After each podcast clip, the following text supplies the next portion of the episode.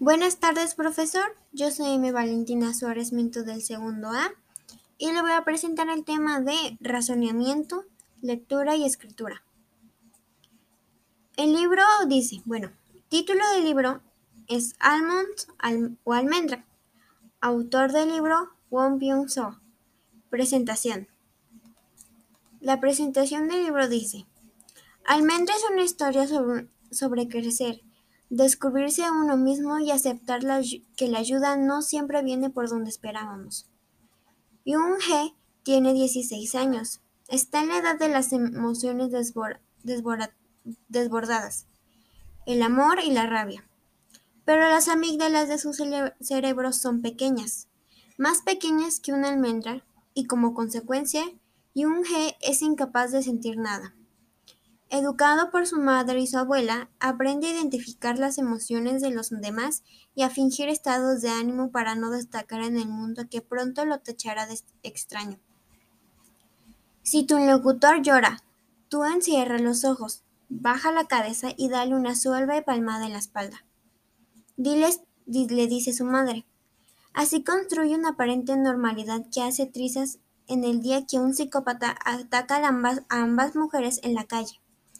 Desde entonces, Jung-He debe aprender a vivir solo, sin deseo de derramar una lágrima, sin tristeza, ni miedo, ni felicidad. A Jung-He le detienen la mano personas incomparables. Un antiguo amigo de su madre, una chica capaz de romper tazas e incluso un abusón con más afinidad de la esperada. Los tres quebrarán en la soledad del protagonista de Almendra, una novela breve y lacerante, en la que solo la empatía puede llevar a la esperanza. Dice, ¿por qué el libro que estoy leyendo deben leerlo los demás? En lo personal yo siento que el libro trata una historia que, aunque la condición de nuestro protagonista no es tan, no es, se podría decir, común, pero a cualquiera de nosotros nos podría pasar. Entonces, incluso podía, bueno, alguien que puede sentir, bueno, que tiene esa misma condición, puede sentirse identificado o le empiece a, a aprender cómo el protagonista empieza a sobrellevar todo eso después de lo que les pasa a su familia. ¿Qué me gusta y fascina de este libro? Mm, lo que más me gusta es cómo se va desarrollando el protagonista sobre desde empieza a narrar desde su vida desde niño hasta la edad de cuando ya va en su último grado de preparatoria. Y creo que lo que más me gusta es cómo se va desarrollando y empieza a crecer como persona. Em, lo que voy a seguir leyendo van a ser los 100 renglones que más me gustaron a mí. Ya no nos volveremos a mudar. Esta es nuestra casa. Estaba en lo cierto, aunque la abuela mascullaba para sí que nunca se lo habría imaginado. Lo cierto es que la venta de libros usados alcanzaba para mantenernos. Yo también me sentía cómoda en ese lugar. Quizá otros con esa manera exagerada de expresar, expresarse que tienen diría que era buenísimo o que les encantaba pero lo máximo que podía decir yo era que me encontraba cómodo. El olor de los libros usados me parecía familiar y me sentí como en casa desde el primer día. Cada vez que los abrí para leerlos, la abuela se burlaba preguntándome qué les encontraba de bueno esos libros viejos y mozos. Los libros me transformaban en un instante a los lugares donde no podía ir.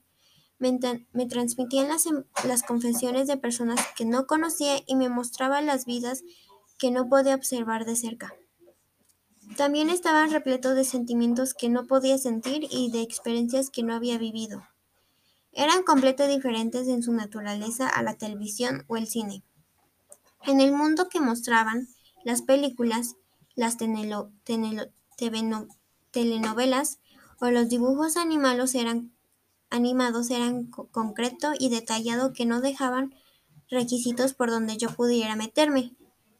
Las historias existían únicamente de, la manera que se habían sido filmadas o dibujadas.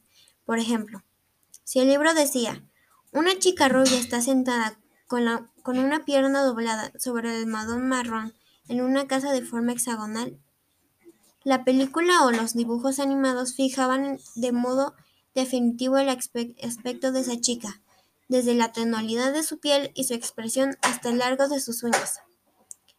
En el mundo así no había nada que yo pudiera que yo pudiese modificar. Los libros eran diferentes, porque estaban llenos de espacios vacíos, no solo entre palabras, sino también entre líneas. Yo podía entrar en esos espacios para sentarme o anotar mis pensamientos. No importaba mucho si no entendía que todo lo que leía. Abrir un libro en cualquier página ya era una batalla ganada a medias. Te amaré eternamente. No, no cambiaría de camino aunque sea un pecado, aunque no sepas si será veneno o miel para mi existencia. No me llegaban en absoluto esas frases, pero no me importaba. Bastaba con que mis ojos fueran detrás de las letras aspirando el olor del libro. Seguía lentamente con las miradas de sus formas, sus trazos. Para mí era una tarea tan sagrada como desgustar almendras. Una vez que me decía que los había palpado lo suficiente con los ojos, las leía en voz alta muy despacio. Las dejaba salir a través de mi garganta. Después de masticarlas y saborearlas durante un buen rato, lo hacía una y otra vez, hasta que me aprendía de memoria las oraciones. Cuando uno permite muchas veces algo, llega un momento que se, que se desdibuja el sentido. Entonces las letras dejan de ser letras y las palabras dejan de ser palabras y empieza a sonar como lenguaje extraterrestre incomprensible. En ese instante es cuando me siento mucho más cerca de amor o eternamente, cuyo significado difícilmente me llegan de otro modo. Cuando le conté a mi mamá que practicaba este juego, me dijo lo siguiente. Cuando repites algo muchas veces, al principio crees que es lo mejor, pero pasado un rato cambia de significado y se decolora. Al final se diluye todo lo que queda en blanco. Amor, amor, amor, amor, amor, amora, amor, amor, amora.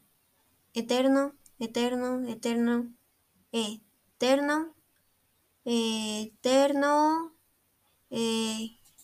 eterno. Oh, ya está. No tiene ningún sentido. Ahora se parecen a mi cabeza, un papel completamente en blanco. Eso ha sido todo. Gracias.